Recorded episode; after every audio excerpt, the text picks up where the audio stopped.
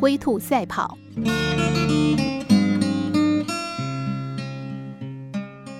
乌龟和兔子在互相争辩谁跑得快，他们决定来一场比赛，分出高下。选定了路线之后，就此起跑。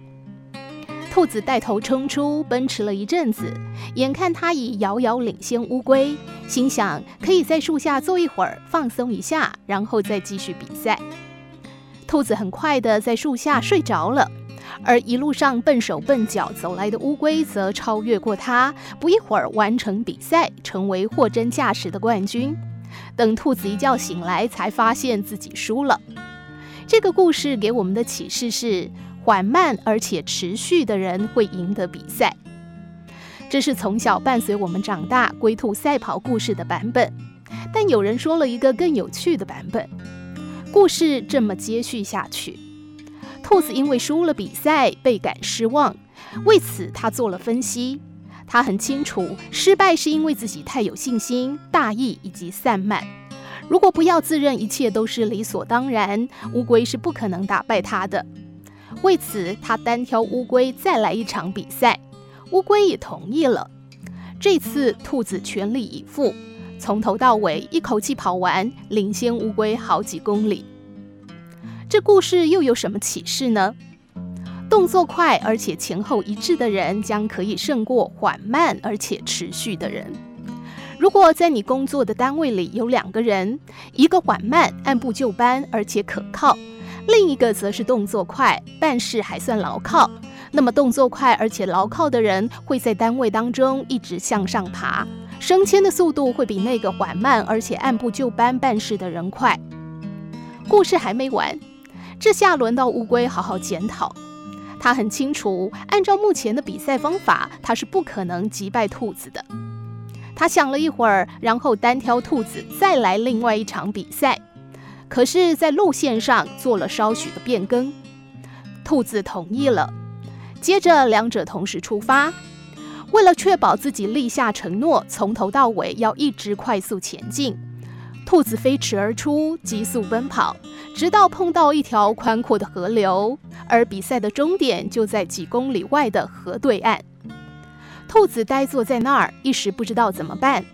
这时候，乌龟一路姗姗而来，跳进水里，游到对岸，继续爬行，最后完成比赛。这个故事又给我们什么启示呢？首先要辨识出你的核心竞争力，也就是你的优势。然后改变游戏场所，发挥你的竞争力。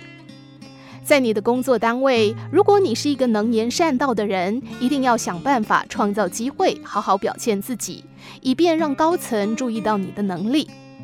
如果你的优势是从事分析工作，那么你一定要做一些研究，写有意义的报告，然后呈送上去。